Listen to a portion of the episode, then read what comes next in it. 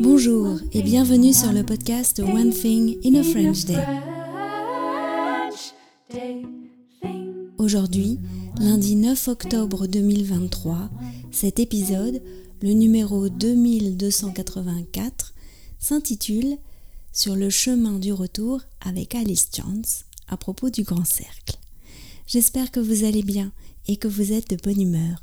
Je m'appelle Laetitia, je suis française, j'habite près de Paris et je vous raconte au travers de ce podcast un petit bout de ma journée. Vous pouvez vous abonner pour recevoir le transcript, le texte du podcast qui existe en deux versions, à 3 euros par mois ou à 5,90 euros par mois. Tous les détails sur le site du podcast onethinginafrenchday.com. Sur le chemin du retour avec Alice Chance.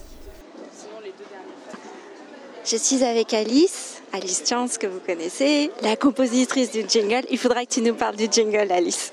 Ok, bonsoir tout le monde. Oui, c'est moi, la célèbre Alice Chance. Non, je rigole. Alors, on vient de sortir de la librairie Mots en Marche où nous avons rencontré Maggie Shipshead et pour son livre Le Grand Cercle. Qu'est-ce que tu as pensé de cette rencontre?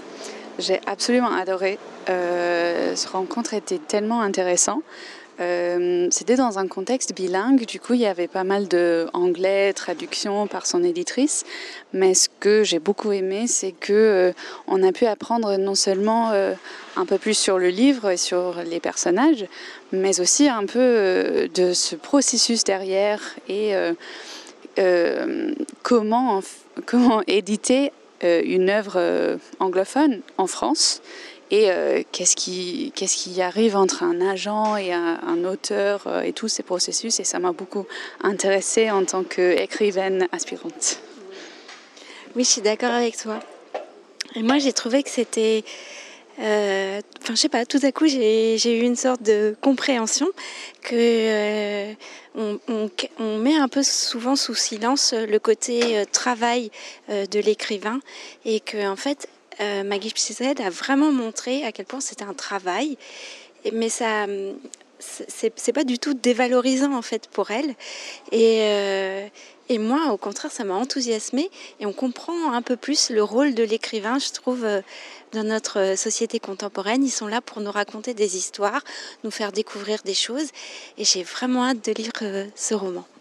Moi aussi. Ce que j'ai apprécié aussi et ce, que, ce qui m'a encouragé, c'est que euh, parfois il prend des pauses à cause de son travail euh, du journaliste à côté.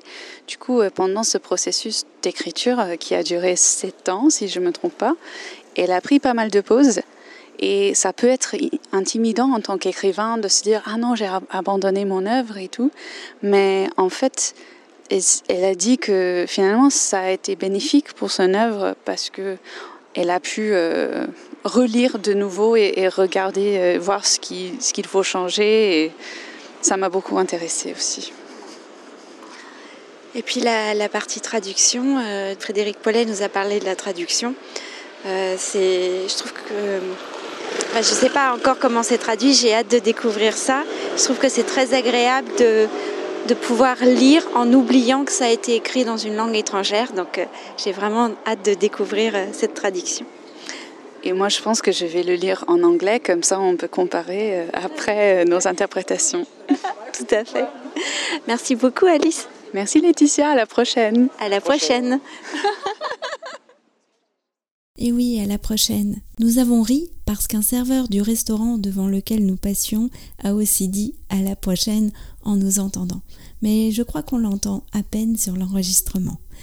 One Thing in a French Day, c'est fini pour aujourd'hui. Je vous retrouve dès mercredi pour un nouvel épisode du podcast. À bientôt. Au revoir.